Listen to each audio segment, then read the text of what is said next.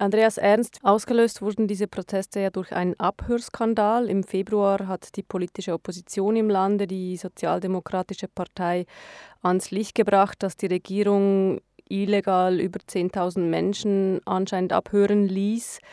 Es werden auch Aufnahmen dieser Überwachungen veröffentlicht. Was zeigen sie? Die Opposition äh, veröffentlicht portionenweise äh, seit vielen Wochen die, die so, diese sogenannten Bomben. Das sind äh, Audiotapes, auf denen Regierungsmitglieder äh, miteinander sprechen, Anweisungen geben und so weiter.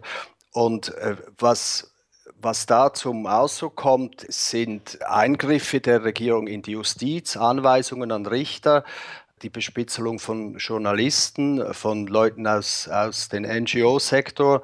Wenn das zutrifft oder wenn diese Dokumente, diese Audiotapes wirklich äh, echt sind, dann muss man von einem massiven Abhörskandal sprechen, der über Jahre hinweg weite Teile der Gesellschaft oder zumindest der, der, der, gesellschaftlichen Elite betroffen hat. Und das Aufbrechen dieses Skandals hat in der Tat dann viele Leute mobilisiert die zwar sagen, sie hätten das zuvor schon geahnt oder sogar gewusst, aber jetzt, wo sie es quasi vor Augen oder vor Ohren hätten, seien sie so empört, dass es keine andere Möglichkeit mehr gäbe als Rücktritt der Regierung und Neuwahlen. Sie haben gesagt, wenn diese Aufnahmen echt sind, bestehen da Zweifel daran? Ich meine, äh, rechtswirksam ist das noch nicht äh, bewiesen worden. Also die Opposition behauptet, die Dokumente seien echt. Die Regierung sagt, die seien zumindest teilweise gefälscht.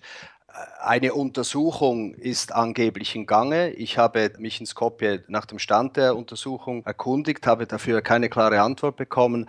Also es gibt keinen eindeutigen äh, Beweis, was an diesen Dokumenten echt ist. Die meisten Leute allerdings gehen davon aus, dass die Stimmen, die man ja kennt aus, aus, aus dem Fernsehen, aus dem Radio, dass diese authentisch seien. Also in, in weiten Teilen der Bevölkerung glaubt man daran, dass das echt ist. Könnte denn Soran Saev und seine Partei, die Sozialdemokraten, welche diese Proteste auch ausgelöst haben, eine Perspektive sein für Mazedonien? Es wäre zumindest eine Machtablösung. Wie Sie wissen, ist die Wümro mit ihrer Koalitionspartnerin der DUI, der albanischen Partei, seit neun Jahren an der Macht und hat bisher alle Wahlen immer wieder gewonnen. Was darauf zurückzuführen ist, dass sie eben eine sehr weitgehende Kontrolle oder Einfluss äh, über die Medien hat. Natürlich äh, wäre mit, mit den Sozialdemokraten quasi ein, eine, wäre das eine Alternative, weil es eben eine andere Regierung ist. Die Frage, ob sich damit grundsätzlich etwas ändern würde, die wird in Mazedonien unterschiedlich beantwortet.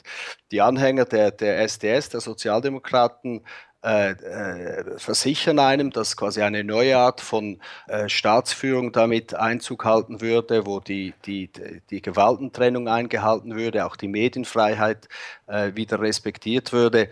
Es gibt allerdings äh, in diesen Protesten auch eine ganze Fraktion, die allerdings eher klein ist, die davon ausgeht, dass es nicht nur ein, den Wechsel der Parteien brauche, sondern einen grundsätzlichen Neuanfang äh, in der Politik, äh, wofür eben diese äh, bürgergesellschaftliche Bewegung steht.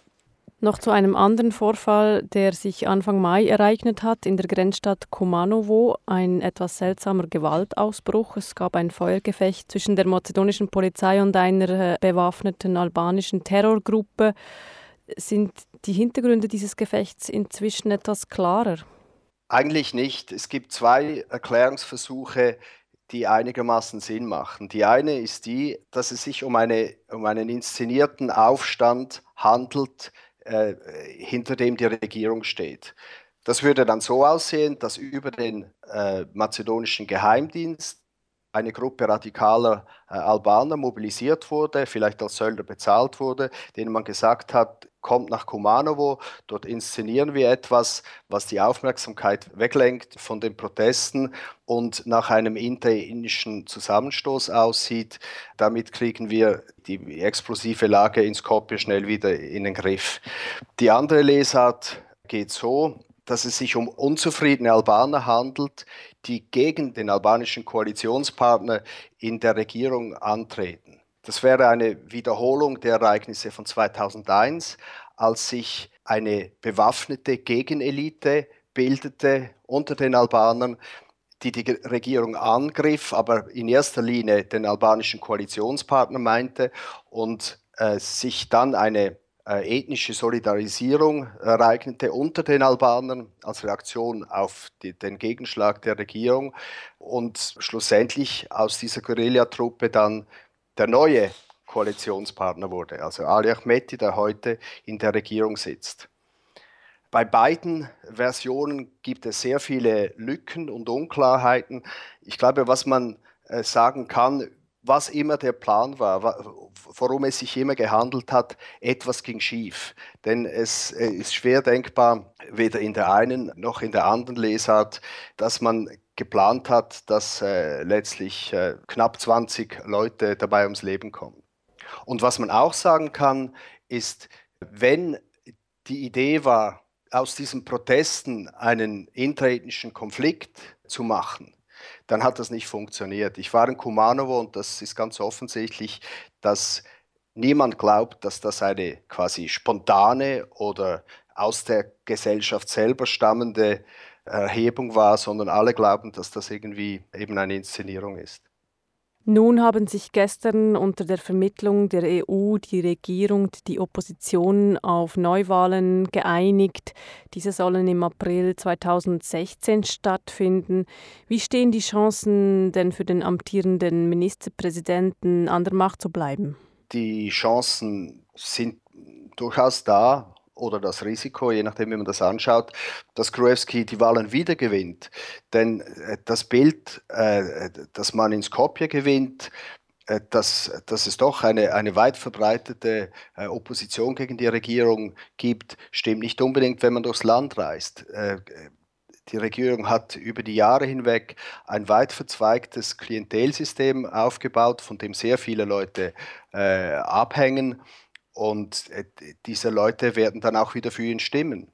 Denn auch wenn sie nur ganz wenig profitieren, sie wissen, das, was wir haben, haben wir. Wenn ein neuer drankommt, wer weiß, ob wir dann wieder zum Zug kommen.